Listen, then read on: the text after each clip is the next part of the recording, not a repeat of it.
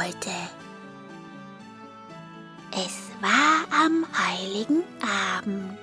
Der Christbaumverkäufer hatte alle Hände voll zu tun. Eine lange Schlange Leute wartete vor seinem Christbaumstand. Alle wollten einen schönen Baum zum Schmücken mit nach Hause nehmen.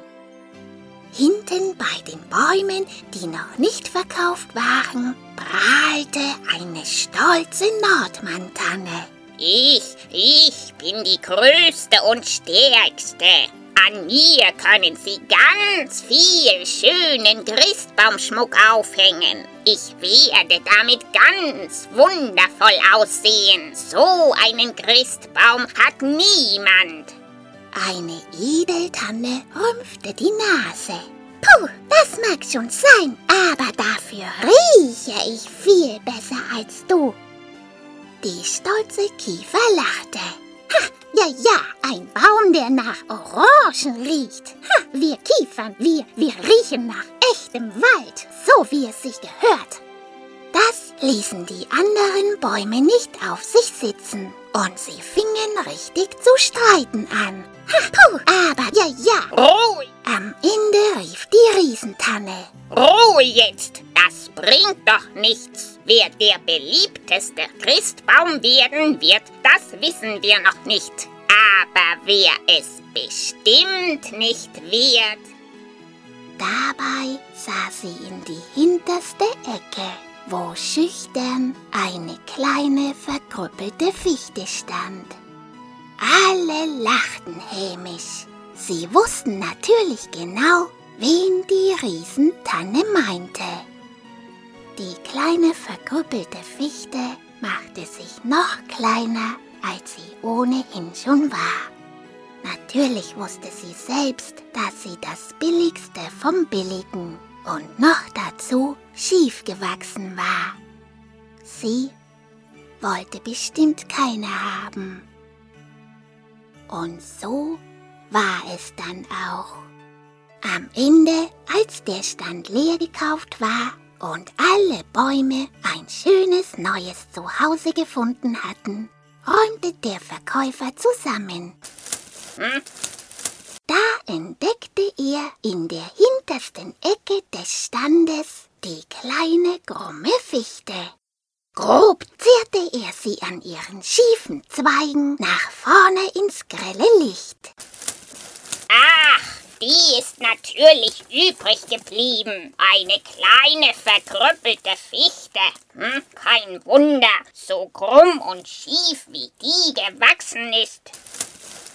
Der Verkäufer griff zur Säge und die kleine Fichte fing zu zittern an. Da fiel sein Blick auf einen kleinen Jungen, der schon den ganzen Abend um den Stand geschlichen war. Der Verkäufer konnte sich schon denken, was der Junge wollte. Er rief, Hey, du da, komm einmal her. der Junge zuckte zusammen und kam hinkend heran. Der Verkäufer fragte, Junge, wie heißt du denn?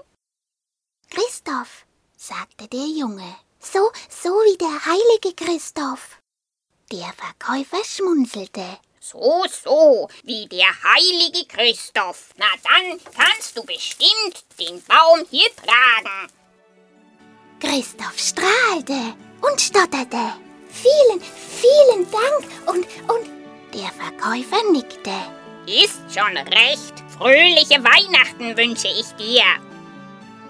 Nachdenklich sah er dem Jungen nach, der mit der kleinen krummen Fichte hinkend davonlief und bald im Dunkeln verschwand. Auf dem Weg nach Hause streichelte Christoph liebevoll über die stacheligen Zweige der kleinen Fichte. Oh, wie schön du bist. Jetzt bekommen wir doch noch einen schönen Christbaum.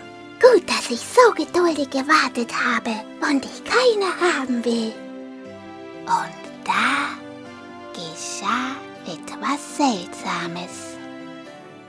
Die Zweige der kleinen krummen Fichte fingen zu schimmern und zu strahlen